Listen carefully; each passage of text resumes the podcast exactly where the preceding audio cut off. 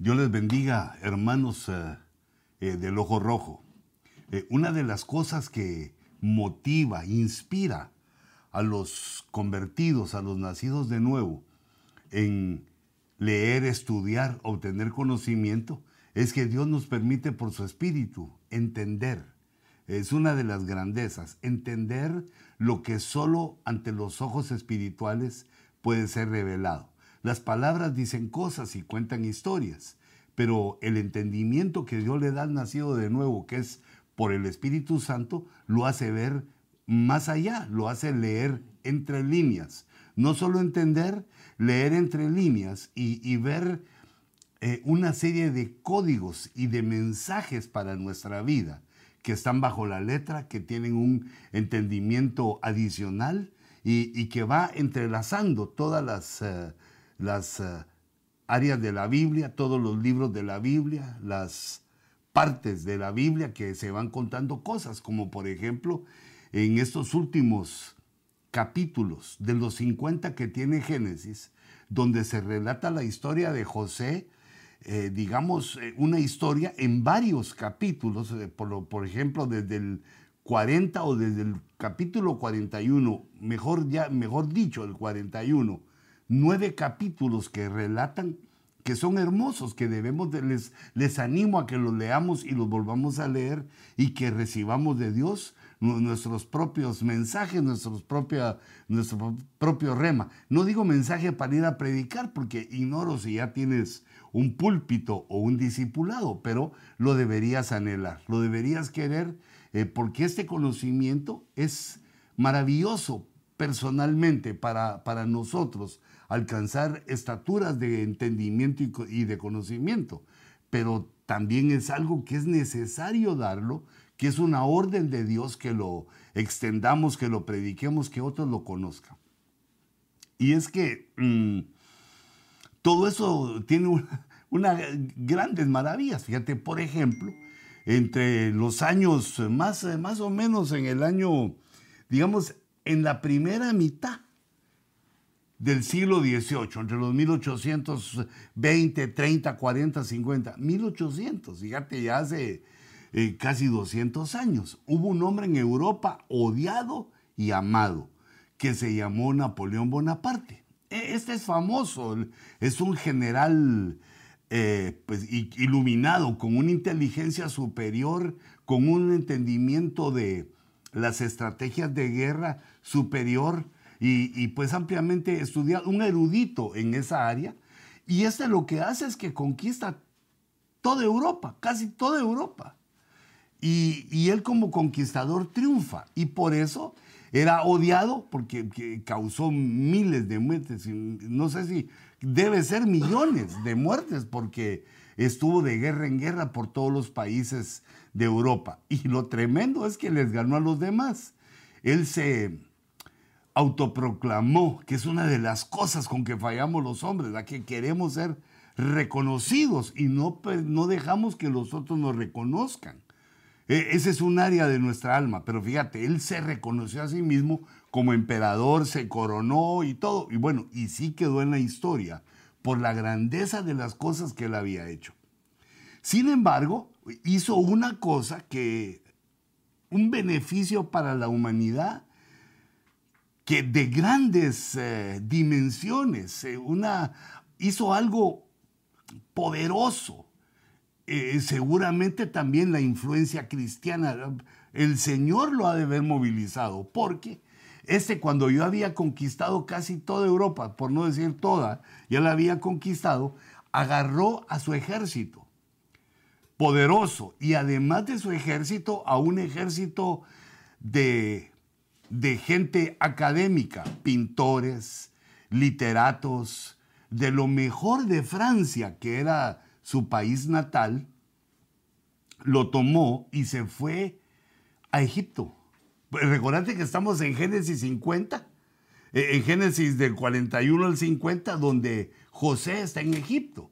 Pues también ah, este Napoleón Bonaparte fue y estando allá, puso a todo su ejército a trabajar para eso, para la cultura.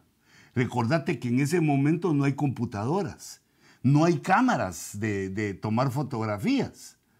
Eh, no, hay ningún beneficio tecnológico como los que lo conocemos ahora, pero él lleva a una cantidad de dibujantes y se ponen a dibujar en lugar de fotos, me imagino yo, en lugar de fotos a, dibujar todo aquel, aquel imperio vasto que Dios le dio a, Egipto y, con el cual cobijó, como vemos en Génesis, en los últimos capítulos de Génesis, con ese imperio vasto que Dios eh, proveyó o propició o los dejó crecer, los bendijo, aunque eran idólatras, ese vasto imperio recibió en su seno a Israel, a José, a Jacob, a la familia, a los 70 que descendieron de la tierra de Canaán para pasar el hambre y se quedaron ahí 400 y tantos años, 430 eh, años, se quedaron hasta que vino Moisés como libertador.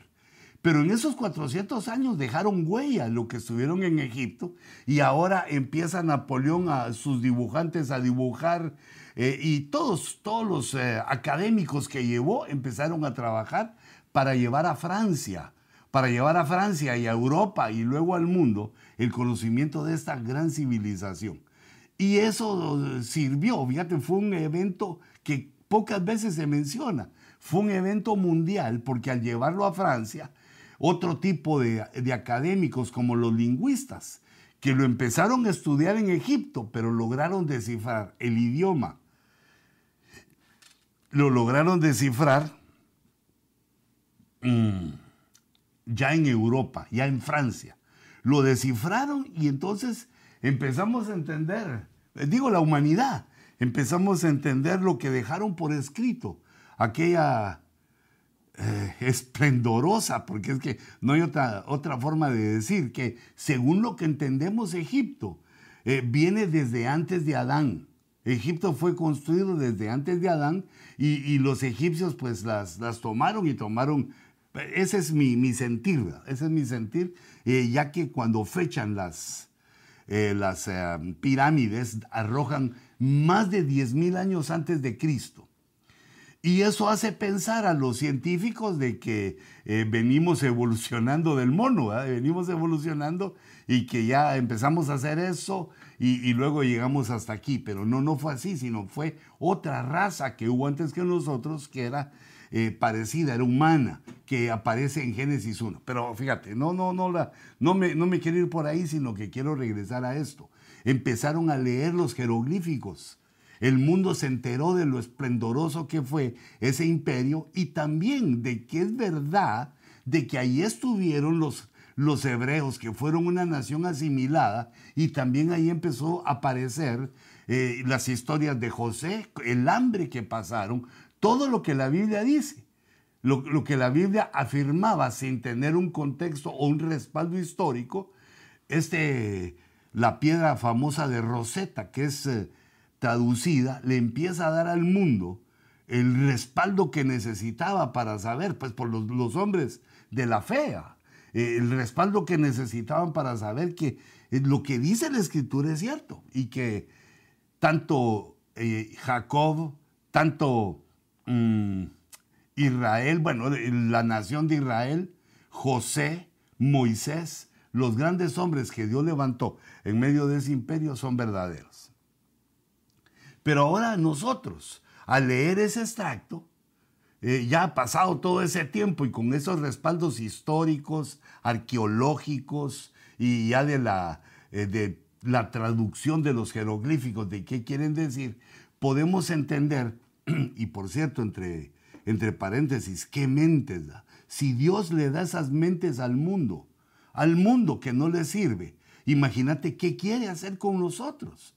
Eh, quiere hacernos brillantes, quiere que entendamos, quiere hacernos poderosos con nuestra mente. Y es que si logramos, si nos dedicamos y le ponemos nuestro corazón, nuestras fuerzas, nuestra vida, para que Él nos vaya dirigiendo. Porque una, una de las cosas que atonta al cristiano es el pecado. Ay, Señor, en el nombre de Jesús, bendice, Señor, esta enseñanza. Bendice, Señor, este tiempo de ojo rojo que tú has permitido y te ruego que perdones nuestros pecados, nuestra debilidad, porque nos acercamos siempre a ti como vencidos por el pecado, como que el pecado nos alcanzó, nos manchó y eso nos toca, nos deprime, nos hace tropezar.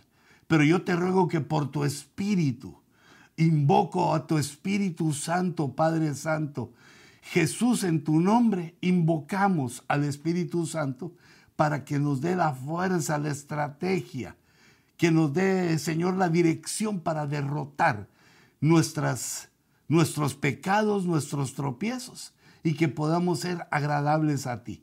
Yo bendigo en el nombre de Jesús esta enseñanza, el ojo rojo, Señor, que prolifere, que se extienda para la gloria de tu nombre. Gracias, Señor. Amén. Y amén. Pues hermanos, quisiera continuar diciéndoles que eh, este tema y el tema que aparece en estos nueve capítulos finales de Génesis tienen varios códigos, como ya vimos un par de ojos rojos anteriores acerca de, cosas misteriosas, sombras y figuras que están ocultas eh, en, esta, en esos nueve capítulos, pero dándonos a entender cosas de la tribulación.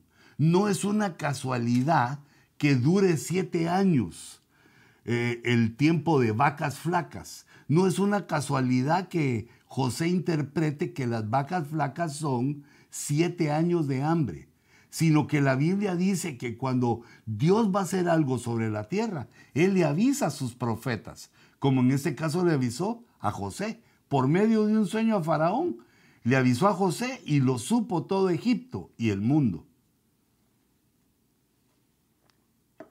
Pero de eso ya hablamos un poquito. Yo quisiera que viéramos eh, las cosas que tiene, o algunas cosas, porque nunca se acaba esto. Es algo maravilloso, profundo, pero va dejándonos un bagaje espiritual. Uno de los códigos que vemos aquí es el número 2. E, este no es un estudio exhaustivo, sí, de que están todos los números 2 de ese, esa porción de Génesis de nueve capítulos, que es la historia de José. No, no podemos decir eso que tenemos eh, eh, exhaustivo, pero tomamos uno de los números dos que aparece cuando habla del número dos en esos nueve capítulos, porque nos da una visión a la sombra, a las cosas que ocurren durante los siete años de tribulación. Y, y, no solo durante los siete años de tribulación, sino que las vacas gordas tipifican otros siete años que son antes de la tribulación y esos siete años son de prosperidad. Entonces Dios nos va dando, podríamos decirla, podríamos decir que nos va dando códigos para saber cuál debe ser nuestro comportamiento. Fíjate, por ejemplo, José llama a Jacob, su padre, lo llama a Egipto, le dice, padre, aquí yo soy tremendo, aquí yo tengo autoridad. Padre, ven, ven a mí, yo no puedo ir a ti por el privilegio que tengo aquí, que Dios me ha dado. Hasta me llaman Safnat Panea, el Salvador del mundo. Te, tengo una esposa, me voy a casar, Padre, ven. Y cuando le llega la noticia a Jacob, eso no lo podemos ver, pero lo entendemos aquí entre líneas, que Jacob no quería mucho oír porque se supone que tenían prohibido que no debería nadie descender otra vez a Egipto, porque es una figura de regresar al mundo. Dios ya había sacado desde Abraham, lo sacó de Ur de los Caldeos y había empezado a formar la nación que llegaría a ser en Egipto, empezó a formar la nación, pero caminando por la tierra de Canaán, tomando autoridad sobre la tierra de Canaán. E, es una una visión de que tenía Jacob, porque él había visto cómo Abraham regresó eh, a, Egipto y, casi, pues, casi le quitan a, Sara. Tuvo, hubo ciertos problemas eh, en el alma de Jacob, aunque él quería ver a su hijo. Pero ¿de dónde deduzco yo todo esto? ¿Cómo, lo veo? ¿Cómo lo veo entre líneas? Génesis 46, 2 dice, y Dios habló a Israel en una visión nocturna, solo a él, de noche, en sus sueños. Y fíjate cómo está eh, en los sueños de Faraón. José logró una posición, al interpretarlos logró una posición. Y Dios le habló de una manera, eh, el sueño codificado, vacas, espigas, que se comían, que se, se quemaban, de una manera codificada que José entendió. Pero aquí Dios le habló a Jacob en una visión nocturna. Y le dijo, y dijo, Jacob, Jacob, dos veces. Jacob, Jacob. Cuando Dios habla dos veces, cuando se refiere a muchos de los ministros, Abraham, Abraham, Samuel, Samuel. Nosotros tenemos que aprender esto que cuando Dios dice dos veces el nombre de un ministro, está hablando eh, tiene un código eso, que nosotros lo debemos interpretar. No, no, no es que el que estaba escribiendo lo puso dos veces. No, no es que le, sale así en poema, en literatura. Aunque eso ocurrió, el escriba lo puso dos veces y, también... Mm, o sea, ocurre, eso ocurrió literalmente, pero lo que Dios estaba enviando aquí al decir dos veces, porque no es una repetición vana lo que te quiero decir, sino que Dios lo, lo puso porque aquí hay un código que está oculto y que va a ser descifrado, va a ser decodificado por aquel que conozca eh, el sistema, aquel que conozca eh, de lo espiritual, qué significa dos veces. ¿Por qué le llama dos veces? ¿Acaso no, te, no estaba oyendo Jacob? Si solo hubiera dicho Jacob. O, por ejemplo, si fuera guatemalteco, le hubiera dicho Jacob. O, de otro país. una llamada. Le dijo dos veces porque tiene un significado. Y él respondió, Jacob respondió, heme aquí. Y él, él con mayúscula, y Dios le dijo, yo soy Dios, el Dios de tu padre, Isaac. No temas descender a Egipto. Fíjate, una orden directa, una visión de noche. No temas descender a Egipto.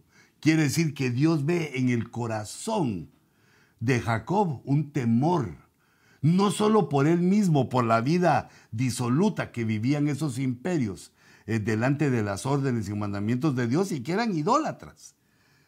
Él tuvo temor, no temas descender a Egipto, porque ahí te haré una gran nación. Le revela, le revela. esto tiene un propósito mío. Mira cómo es de, importancia la, de importante la palabra, porque eh, esto nunca lo olvida Jacob. Por eso es que cuando muere le dice, le dice a José, le dice, mi hijo, Dios nos va a sacar de aquí. Y, cuando, y cuando salgamos de aquí, no dejes mis huesos aquí. No, eso lo dice José. Él le dice, anda, enterrame donde está mi padre. En la cueva de Macpela estaba Abraham y su esposa y Abraham y Sara. Y también estaba Isaac y él el tercero, porque fíjate cómo se nombran esas tres generaciones, el, eh, generaciones, el Dios de Abraham, de Isaac y de Jacob. Entonces él le pidió, aquí en Egipto yo no quiero morir, y yo, perdón, sí muero, pero no me dejes aquí, sino que llévame donde están los huesos de mi padre y de mi familia. Y entonces lo llevan de regreso a la tierra de Canaán y lo entierran en la, en la cueva de Macpela. Pero eso le pega a José. Y José es el que dice cuando muere, eh, pues décadas más adelante en la historia, les dice a ustedes cuando salgan, mi padre me dijo, yo sé, por el Espíritu sé que Dios nos va a sacar de aquí. Aquí nos está haciendo una gran nación, como le, le reveló Dios a Jacob. En Egipto nos están haciendo una gran nación y cuando nos saquen, no se olviden de mis huesos. Yo voy a ir con ustedes por todo el desierto y voy a tipificar eh, a los muertos, a los muertos, a las pasiones que van en el, van siendo transportados, van siendo llevados en medio del desierto y, de problemas, eh, sin sentir nada. Entonces, fíjate, cuando Dios habla dos veces, porque me quiero referir al, mm, ¿cómo podríamos decir? Al código Aquí hay un cifrado que hay que descifrar. Un código que es por qué Dios habla dos veces. Porque cuando Dios habla dos veces, y tenemos el verso de eh, aquel que Jesús interpretó cuando dijo que el hombre no vive solo de pan, sino de toda palabra. Pero eso tiene un significado, pero me quiero referir a la vida de todo hombre está en, la, en lo que sale de la boca de Dios en todo lo que sale de la boca de Dios. Entonces, como primer punto, y lo que estamos aquí, eh, los quiero interesar e inspirar, es en que debemos analizar bien lo que estamos leyendo de parte de Dios. No solo para tener el conocimiento, sino para entender y que el Espíritu Santo nos haga ver los códigos escondidos, las cosas que se esconden ahí. Entonces, eh, nosotros habíamos visto, quiero ver esto, me falló, habíamos visto el número 2. El número 2 tiene, o sea, para descifrar, tenemos que recordar, les quiero recordar y dejar grabado en su corazón que todos los números tienen un significado negativo y un significado positivo. El número 2 significa en lo negativo diferencia, enemistad, que hay dos que, se, que eh, son rivales, chocan, quieren lo mismo. Esa es una de, las, una de las interpretaciones. No siempre que el dos signifique eso. Y el otro significado, el positivo, es eh, lo que ocurre en el matrimonio, que de dos, aunque son dos elementos separados, se funden en uno. Y ese es, esa es una estrategia de Dios para hacernos poderosos, porque dice, uno de vosotros puede derrotar a mil, pero dos a diez mil. Quiere decir que esa fusión, el número dos quiere decir un empoderamiento de los que se ponen de acuerdo para lograr cosas mucho más allá, cosas diez veces mayores a lo que puede lograr eh, cada uno. Y por eso es que también dice la Biblia que cuando dos se ponen de acuerdo, dice Mateo 18. Si dos se ponen de acuerdo para orar y pedir la misma cosa al Señor, se les concederá.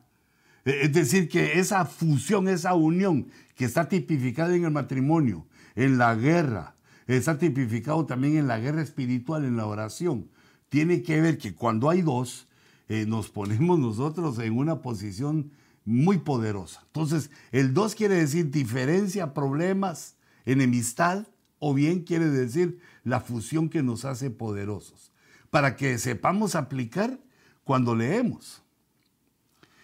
Y en medio, el, diríamos, podríamos decir para aplicarlo, el significado que tiene el número 2, el significado espiritual, que siempre siempre entra, ya sea en el negativo o en el positivo, es un testimonio.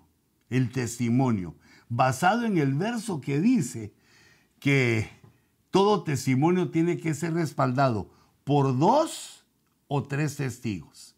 Dos entonces es el número menor de testimonio que acepta o que se debe aceptar para tener una, eh, ¿cómo diríamos? Para tener un juicio justo. Es un testimonio para creerle a alguien, tiene que haber un testigo, un testimonio de lo que se está diciendo es la verdad. Entonces, ese Jacob, Jacob quiere decir, Jacob, pone atención lo que sale de mi boca, porque te voy a dar un testimonio. Te voy a testificar algo. Esa invitación que te hizo José, él es un testigo, que llegues allá porque te va a ir bien. Y yo soy el segundo, yo te testifico. Te estoy testificando, Jacob, Jacob, te voy a dar un testimonio. No tengas miedo de ir a Egipto. Uno. Y dos, allí te voy a hacer una gran nación. Ahí se va a cumplir lo que le dije a Abraham, que esta nación iba a ser tan numerosa como las estrellas del cielo, como las arenas del mar, como el polvo de la tierra. Además, el número dos, como lo vamos a ver en un momentito, tiene una incidencia en lo económico. Lo económico es un testimonio que Dios nos da. Eh, aunque hay fases y hay, hay un montón de variables ocultas que quizás no la vemos y nos puede confundir esto. pero cuando una persona busca a Dios con todo su corazón, no importa su clase social, no importa eh, su raza, no importa si tiene papeles o no, no importa en qué posición está.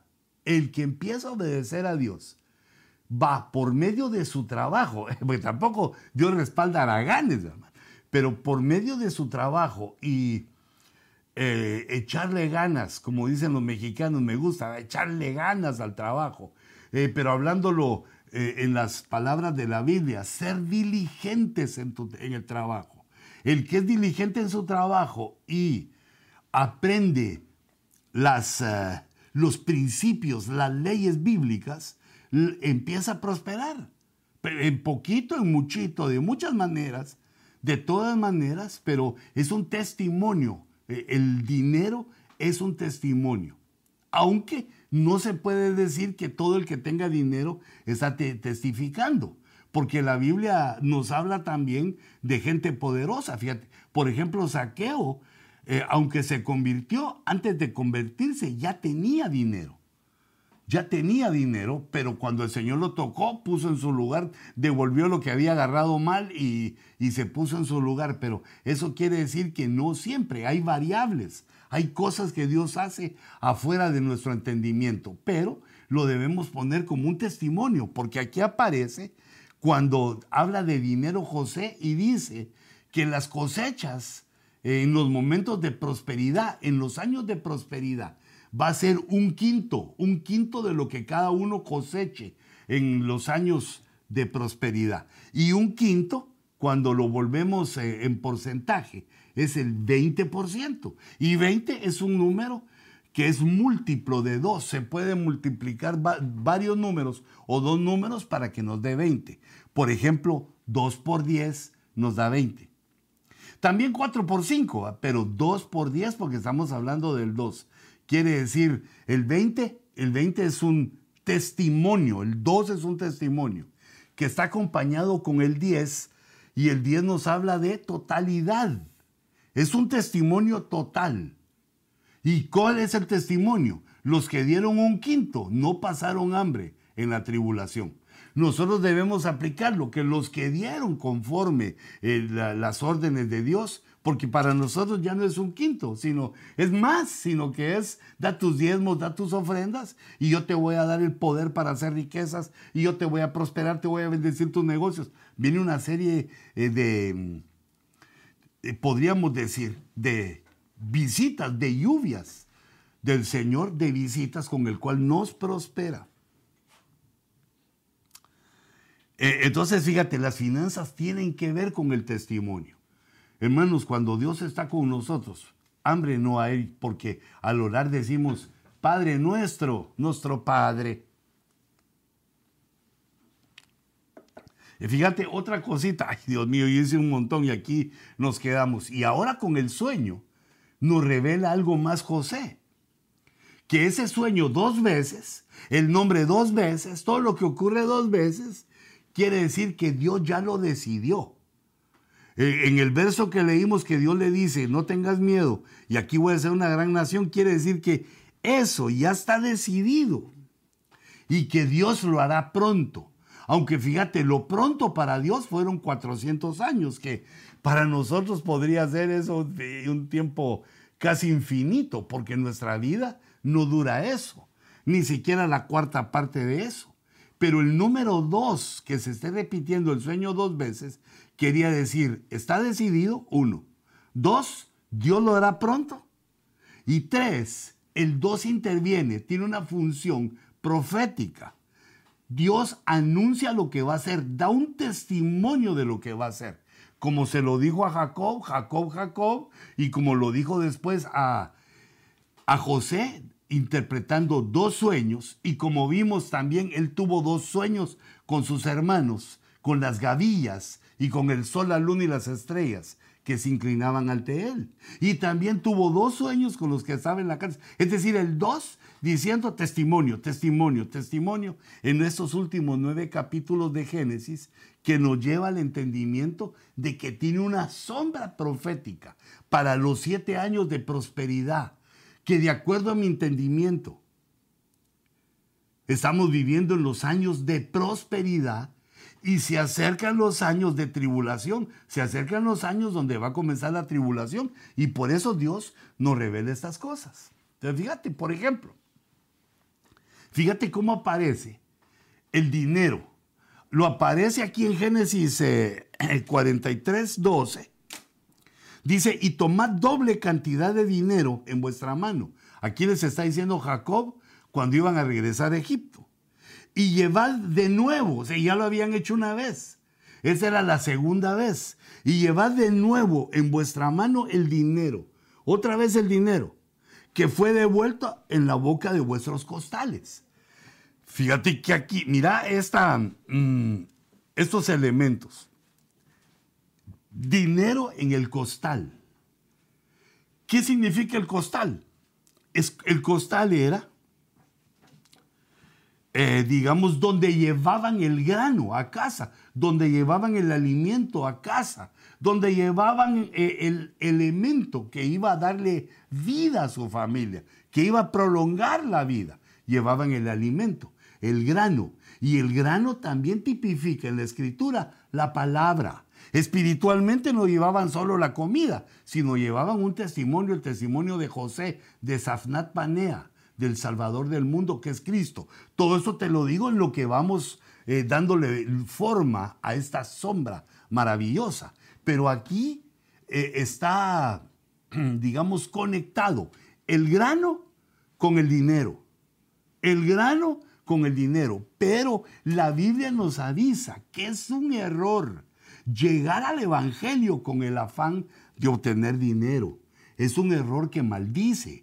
El dinero viene porque es necesario para muchas cosas, para la familia, para la obra. El dinero viene a nosotros por nuestra fidelidad, nuestra obediencia y la diligencia en nuestro trabajo.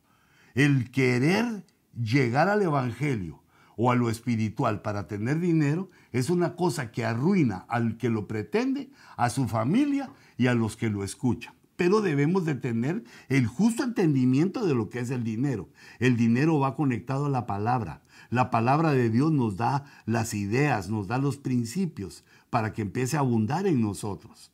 Comportarnos decentemente, no robar, no, no hacer eh, cosas mañosas, No, no engañar, sino ganarnos nuestro dinerito, ganarnos con nuestro trabajo, nuestro dinero y empezar a aprender a administrarlo. Y Dios enviará, Dios traerá eh, pues en su grandeza, en su misericordia, una prosperidad, que es lo que les había sucedido a estos. José, como la sombra de Cristo, José, como Safnat Panea, devuelve el dinero en el grano. Ellos llegaron por grano, lo que tenían era dinero, se lo pagaron. Y José, Safnat Panea, les devuelve el costal, pero con el dinero adentro. Es decir, eh, la palabra el mensaje es, la palabra nos va dando prosperidad. No temas para el futuro, hijito. No temas para el futuro. Haz lo que tenés que hacer. Si estás estudiando, estudiando. Si estás trabajando, trabajando. Si haces ambas cosas, dale duro porque ahora tenés la fuerza de tu juventud y eso te va a dar fruto en el futuro.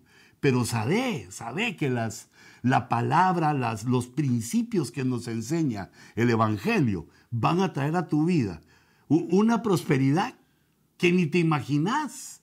Y cuando veas que alguien de entre nosotros, entre los creyentes, no logra esa prosperidad, tené por seguro que si te toca investigar o alguien sabe, algo está fallando él.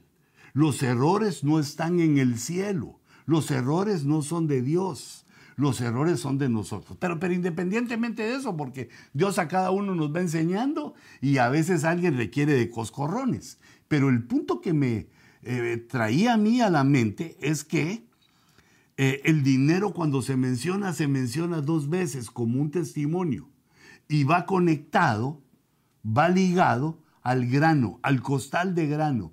Cuando abren el costal de grano para, eh, para comer la palabra, está conectado. Así como también en Israel, cuando se empezaron a hacer las ofrendas, se empezó a limpiar el templo y cuando se buscó entre las cosas del templo se encontró el libro de la ley.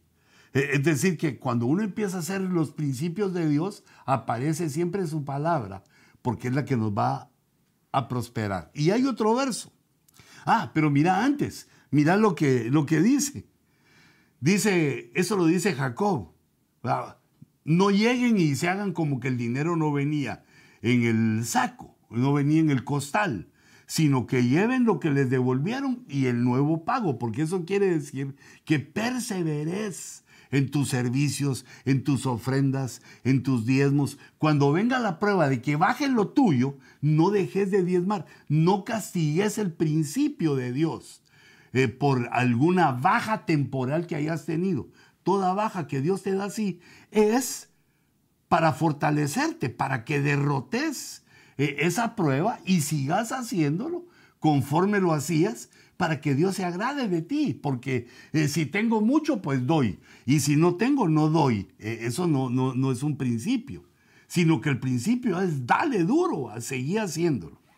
Entonces Jacob dice, tal vez fue un error, la duda, no, no fue un error. Dios está dando, Dios está dando, Dios está abriendo puertas sin que robes, sin que hagas mañoserías, sin que manches tu testimonio. Es el testimonio que aparece dos veces con el dinero. El dinero aparece dos veces de ida y de vuelta, aparece dos veces eh, cuando dice que es el 20% lo que se va a dar, aparece dos veces, porque nos está dando testimonio que Dios, el Dios que viste a los lirios del campo, que son más eh, elegantes y hermosos que como se vistió Salomón con toda su gloria, ese Dios que le da vida a todo, que, eh, respalda todo, también va a respaldarte a ti y a mí. Y pero ¿qué nos pone nosotros como seres pensantes con un nivel de intelecto superior? A que soportemos las pruebas confiando en que Jehová nuestro Dios nos va a dar. Yo bendigo tus finanzas, bendigo tus negocios y tu trabajo en el nombre de Jesús. El verso 20 de ese mismo capítulo Dice, y dijeron, oh Señor, aquí le están hablando a José, a Safnat Panea, oh Señor mío, ciertamente descendimos la primera vez para comprar alimentos. Pero aquí lo que me impactó es la primera vez, porque esa era entonces la segunda vez. No bajaron solo una vez a Egipto, bajaron por segunda vez y luego hubo tercera hasta que se quedaron para siempre. Así debe ser también el convertido cuando se acerca a Dios. Va por grano a la iglesia, vuelve a regresar a la iglesia y, sigue llegando hasta que se queda para siempre, hasta que la hace su casa.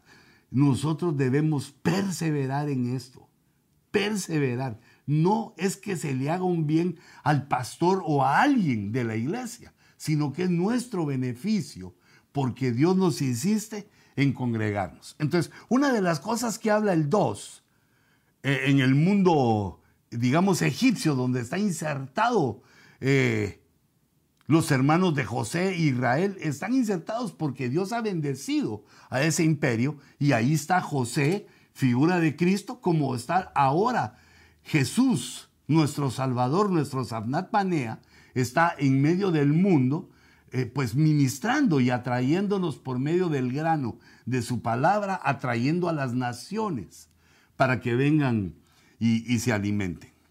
Ahora fíjate, otra cosa, el testimonio para nuestros hijos. El comportamiento que nosotros tenemos llega a ser un testimonio para nuestros hijos.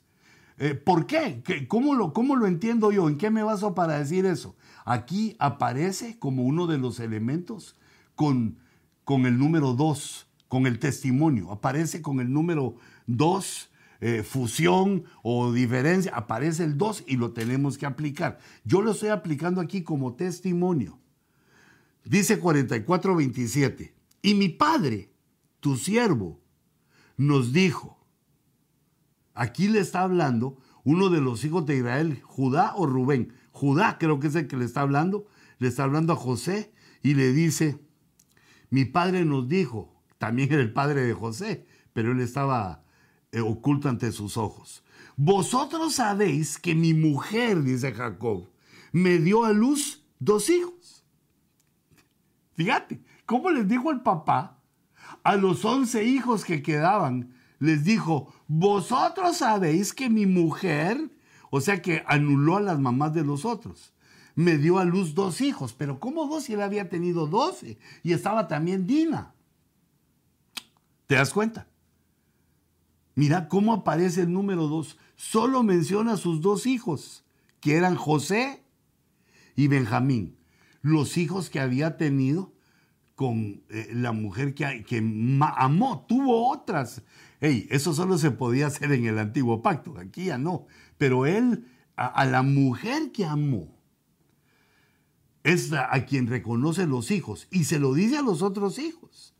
Pero mira, aquí lo que me impacta es que dice, eh, y lo que nos trae a codificar, ¿va? la relación del testimonio, la, la relación del número dos con los hijos. Aquí Jacob reconoce solo dos. De los trece que tenía, reconoce solo a dos, un testimonio. Mi amor está en José y en Benjamín. Y José es el que Dios ha engrandecido. José significa el que añade.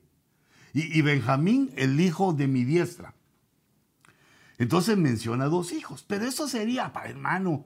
Ah, ¿qué? ¿Y qué? Oh, ahora mira, en el 41.50 vemos los dos hijos de José. Y a José le nacieron y le nacieron a José dos hijos antes de que llegaran los años de hambre.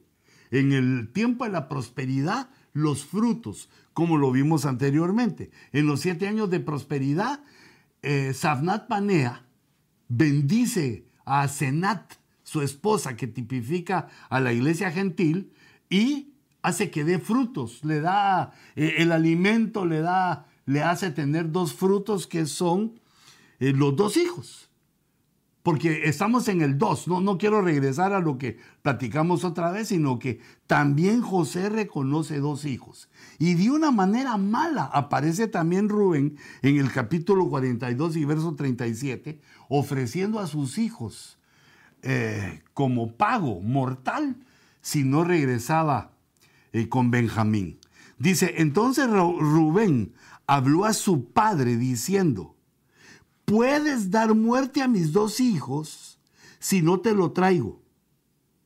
Está hablando de Benjamín. Si no regreso con Benjamín, puedes dar muerte a mis dos hijos. Eh, ponlo bajo mi cuidado y yo te lo devolveré. José no, no le responde a Rubén porque se había portado muy mal. Y se había portado muy mal siendo él el primogénito en quien recaía eh, los beneficios de la primogenitura. Y esto, hijitos, nosotros lo tenemos que cuidar mucho, muy bien, porque eh, es un privilegio que la mayoría de personajes de la escritura perdieron, perdieron su primogenitura. Tiene gran bendición la primogenitura, pero puede ser perdida o, o se puede perder. Si no la cuidamos, la podemos perder. Entonces, el testimonio es importante y aquí se refleja en los hijos que los hijos se están viendo de nosotros en los años de hambre. No, bueno, los años de hambre son la tribulación, también ahí lo van a ver, pero nosotros, en los años de prosperidad, nuestros hijos nos están viendo cómo nos comportamos. Hijitos, fumar no. Beber licor no. Emborracharnos no. Tenemos que entender las cosas que agradan a Dios, los principios que Dios nos revela que agradan a Dios. Entonces el testimonio en los años de prosperidad, pero también van a ser en los años de hambre. Sin embargo, nosotros entendemos que el rapto, el arpazo, es el evento con el cual Dios arrebata a la iglesia para que no pase la tribulación.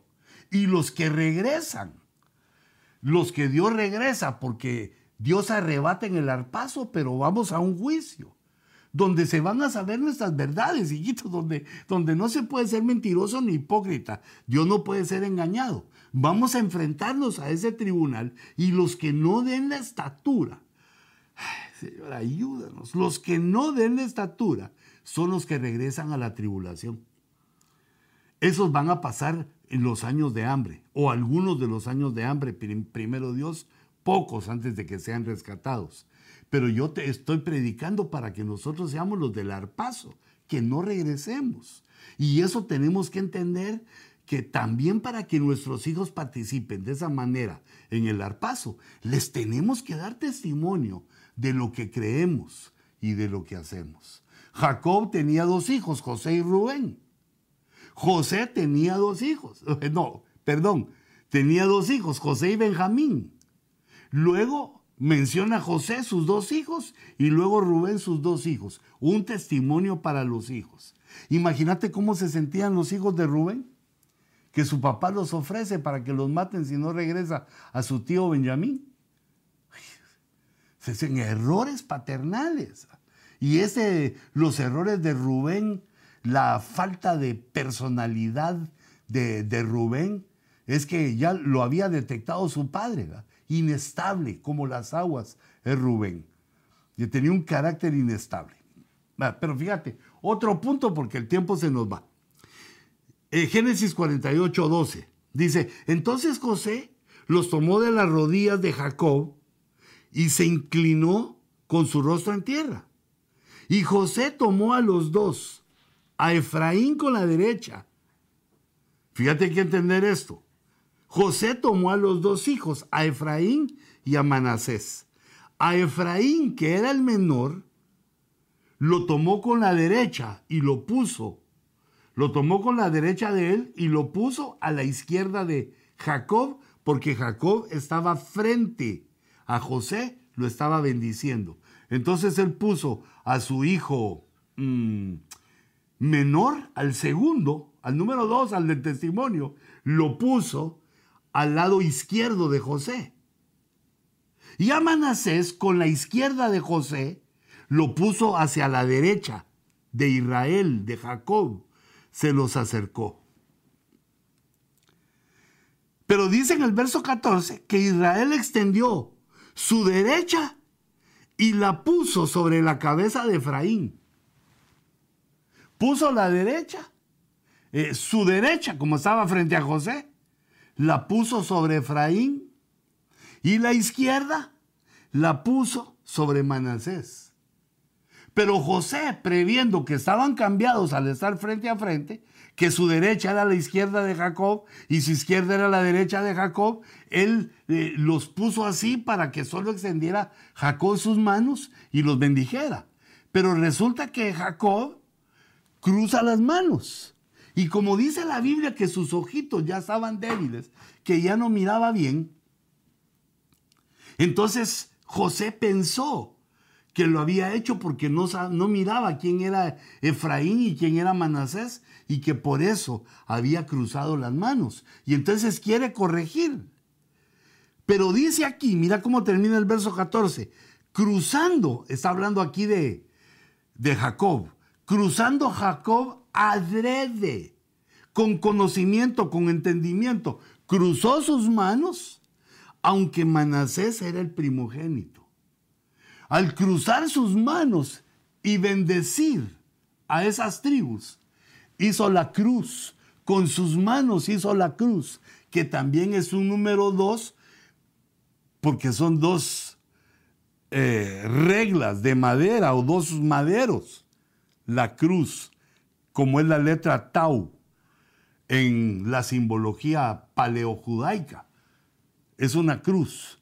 Al cruzar las manos y orar por Efraín y Manasés, estaba eh, en el futuro, en una sombra, mostrándonos la cruz que iba a salvar tanto a los gentiles como a los judíos. La cruz de Cristo, la cruz que quedó frente a José que estaba tipificando como Safnat Panea al Salvador del mundo. Mira qué interesante lo que ocurría ahí. Un, eh, diríamos, un evento profético. Se estaba profetizando. Yo aquí puse evangelismo. Evangelismo. Se revela la cruz.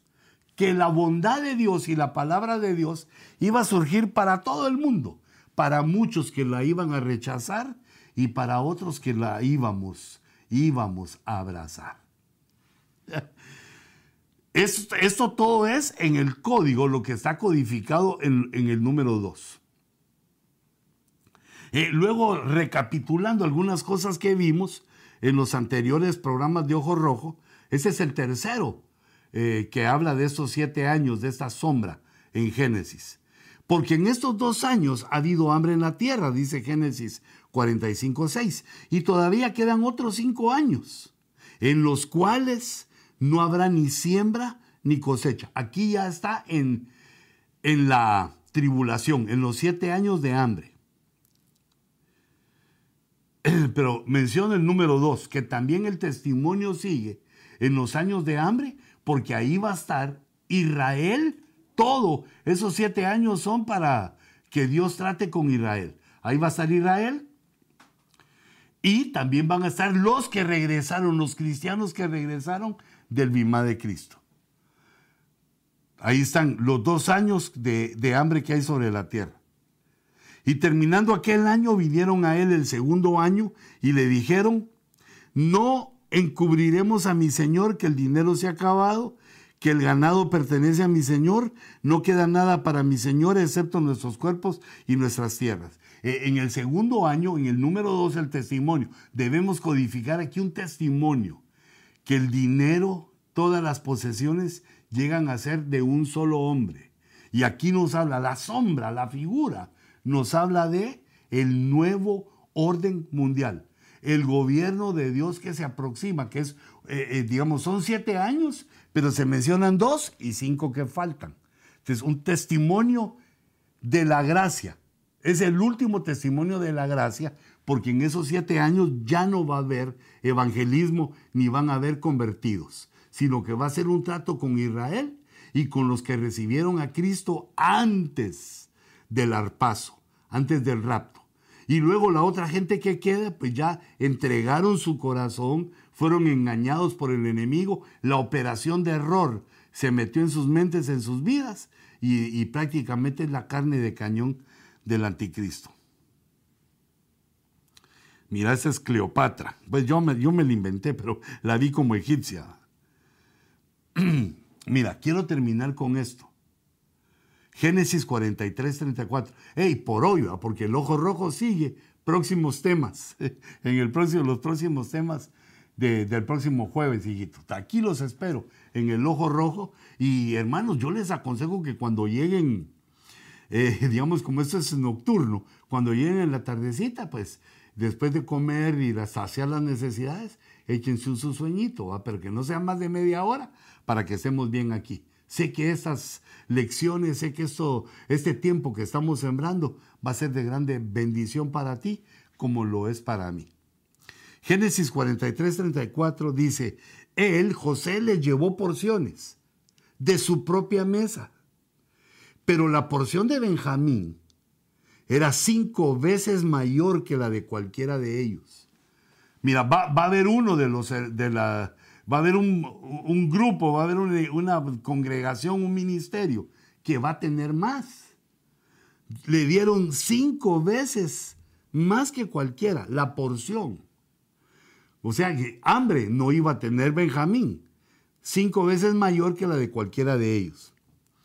Bebieron pues y se alegraron con él, habían bendecido. Y mira, esa es una de las cosas importantes, pero este no aparece con el 2, sino con el 5 porque te das cuenta en el verso anterior cuando se habla del año segundo de tribulación y que faltan cinco.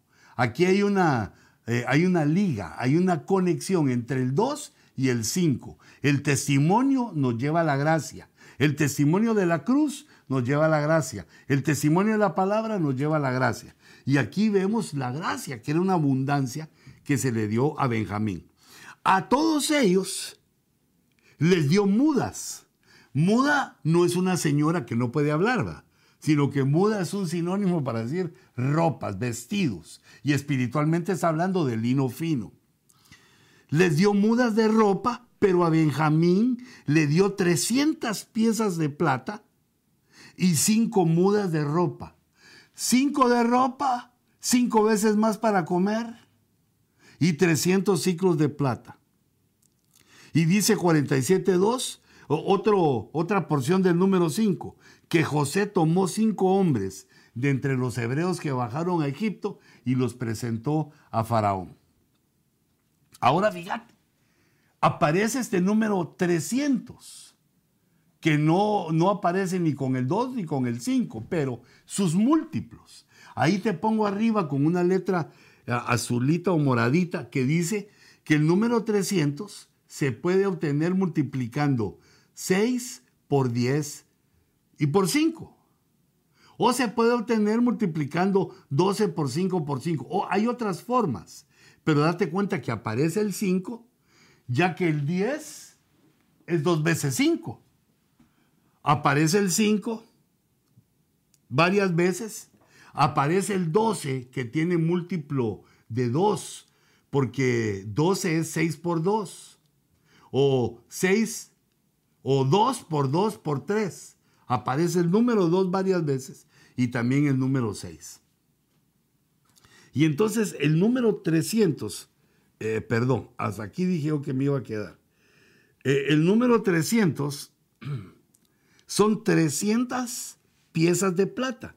El número 300 es un número que en la Biblia significa caminar con Dios, caminar con Dios. No Dios conmigo, sino que yo con Dios. Quiere decir, yo voy siguiendo los principios, la dirección, la guianza que me da Dios. No es que voy por donde quiera y Dios va conmigo. Que ese es un concepto que eh, en, madurando como cristianos debemos de tomar y de alcanzar. Ayúdanos, oh Jehová, Dios nuestro. Pero el número 300 está asociado eh, la primera vez que ocurre con Enoch.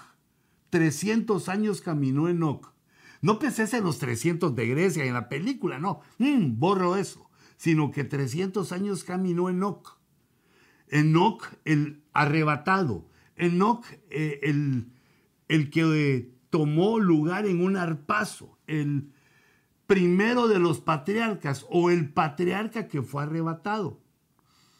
Los que salieron del paraíso y su descendencia el primero que participa en un arpazo es Enoch. Y Enoch está íntimamente ligado eh, con el 300. Pero en el caso de, ¿quién es este chico? De Benjamín. Son 300 ciclos de plata. Y la plata tipifica la redención, que somos redimidos, porque la plata eh, viéndola desde un punto de vista mineral, tiene características maravillosas. Pero ahora que estamos en medio de una pandemia, también se utiliza átomos de plata, elementos de plata. Se utiliza porque todo microbio que entra en contacto con, con la plata es destruido. La plata tiene una capacidad higiénica increíble. Se utiliza en aires acondicionados, en varias eh, y creo que la están utilizando ahora eh, en los aviones y en otros lados, pero deja, esa es una pensada que tengo porque sé que existe esa tecnología que el aire acondicionado como se recicla no contamina, no enferma porque tiene eh, unos filtros eh, átomos de plata o de alguna medida la plata, y entonces al contacto con los microbios que todos tenemos, estos mueren y el aire vuelve a salir limpio. Pero lo que te estoy diciendo es que el número 300 es caminar con Dios por redención, porque son 300 ciclos de plata. Ahora, si tomamos el 300 como 6 por 10 y por 5, entendemos un mensaje codificado en ese número 300. Y es que el 6 es número de hombre y 10 es número de totalidad. Recordate bien, no es lo mismo perfección, no es lo mismo plenitud. El 10 es totalidad. 6 por 10, 60. 6 es hombre y 10 es totalidad. Entonces quiere decir que ese 60 nos habla de la totalidad del hombre, la humanidad, todo lo humano en la tierra en un momento, en un instante en el tiempo. En este caso es eh, en Egipto, eh, antes de los años de, o en los años de hambre, pero nosotros podemos verlo como la sombra que, nos, que eh, se extiende hacia nuestros días. Entonces, toda la humanidad, gracia. O sea que no la gracia para ser salvo, sino la gracia que se obtuvo antes del rapto eh, por el amor a Cristo y la unción del Espíritu Santo. El Espíritu Santo también va a estar en la tribulación, va a estar ayudando a su pueblo, a los que no alcanzaron eh, la, la estatura, porque Dios no es un Dios que abandone a los suyos aunque tropiecen. Está siempre dando una oportunidad y pues la última oportunidad es, ah, difícil decirlo, la tribulación. Pero no llegues hasta ahí, porque eso va a ser duro. Es mejor que nos consagremos ahora. Y el otro número que proponía para entender el 300 es 12 por 5 por 5. Porque el número 12 eh, nos habla del gobierno de Dios. Pero ese gobierno de Dios que no puede estar en nosotros, mm, solo por conocimiento, sino que la gracia de la salvación, primero, la gracia de la salvación en Cristo, nos da eh, el, hambre, el conocimiento por tener ese número 12. Y la gracia del Espíritu Santo que nos hace entender, nos hace amar su palabra, nos hace obedecerlo y nos da ese 12 que es el gobierno de Dios, pero no por nuestra capacidad, sino como un regalo, como la gracia de nuestro Dios. Entonces, uno de los cinco tipifica la gracia de Dios y el otro número cinco tipifica los cinco dedos de la mano, que son los cinco ministerios. La gracia de Dios siendo ministrada por sus, eh, por sus siervos. Quiere decir que en la tribulación van a haber cinco ministerios. Los cinco ministerios regresan para ayudar a la iglesia que no es novia, pero que sí es parte de la familia de Dios. Los que tienen la gracia y los que van a alcanzar el nivel del gobierno, del 12, del gobierno de Dios en su vida, ministrado por los cinco ministerios. Hermanos, los códigos codificamos, desciframos los cifrados divinos por la unción del Espíritu Santo, porque el Espíritu Santo tiene misericordia de nosotros y nos sostiene y nos trae hasta acá. Es una historia maravillosa, eh, viéndola desde una de las facetas de la escritura, viéndolo literalmente, esa historia es maravillosa, cómo Dios salva de la muerte por hambre al mundo por medio de Egipto y ya los que Dios nos ha dado ojos espirituales, los que tenemos eh, la dicha de poder ver esto, de haber aprendido estas cosas y estarlos aprendiendo, vemos las sombras del evento que se aproxima. Vemos las sombras de un tiempo que lo llama la escritura, con muchos nombres, pero el que estamos usando hoy es tribulación, de la cual estamos cerca. Quiera Dios que esta palabra abra tu entendimiento. Quiera Dios que esta palabra abra, abra nuestro intelecto para que entendamos cosas profundas, misteriosas, y podamos ponerlas fáciles para que otros lo entiendan. Quiera Dios que obedezcamos esa palabra y alcancemos el nivel que Dios quiere para ser dignos de estar en su presencia. Señor, tanto ministros como ovejas. Yo los bendigo. Quiera Dios, quieras tú, oh Señor, que alcancemos en el tiempo que falta la madurez y el entendimiento para proclamar tus verdades en todo el mundo. Que el Señor te bendiga y te guarde y nos vemos en el próximo Ojo Rojo. Bendiciones.